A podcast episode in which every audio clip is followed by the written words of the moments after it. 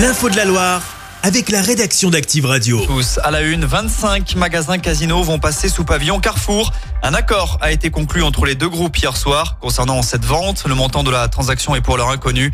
Rappelons que 288 autres enseignes seront cédées à Auchan et Intermarché.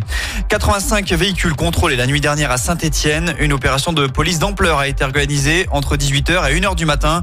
Au total, 23 infractions relevées et 9 personnes interpellées, principalement pour conduite sous l'emprise de stupéfiants ou dans un état alcoolique. Deux véhicules ont été saisis, dont un quad.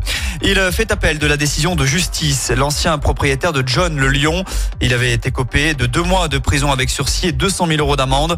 Le félin lui avait été recueilli par l'association Tonga Terre d'accueil de Saint-Martin-la-Plaine dans un très mauvais état. Il est depuis décédé. En politique, le gouvernement Attal est désormais complet. 35 membres au total. Amélie Oudéa Castera reste au sport et en charge des JO, mais perd l'éducation nationale. Ce portefeuille est désormais confié à Nicole Belloubet, l'ancienne garde des Sceaux. Frédéric Valtou, président de la Fédération hospitalière de France, devient lui ministre délégué à la santé.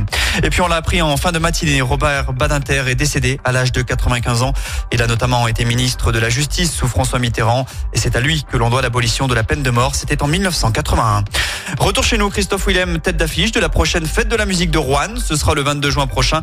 L'annonce a été faite par la mairie. Le DJ Sound of Legend devrait lui animer la seconde partie de soirée. On vous rappelle avant cela que Christophe Willem sera en concert à la Forge au Chambre Feugerolles ce mercredi. Enfin, on termine avec un mot de sport. Il y a du basket à suivre ce soir. En Pro B, Saint-Chamond reçoit le leader La Rochelle à 20h30 à l'Arena. Si vous assistez au match, le club vous invite à venir déguisé pour fêter le carnaval. Un concours sera d'ailleurs organisé à la mi-temps. Et puis en foot, le Puy affrontera Rennes pour une place en demi-finale de la Coupe de France. Le tirage au sort a eu lieu hier soir. La rencontre prévue le jeudi 29 février prochain pourrait se jouer au stade Geoffroy Guichard. Chaque semaine, vous êtes plus de 146 000 à écouter Active uniquement dans la Loire. L'actu locale, les matchs de la SSE, les hits, les cadeaux, c'est Active. Source Médiamétrie, IR local, habitude d'écoute en audience semaine dans la Loire des 13 ans et plus, de septembre 2021 à juin 2023.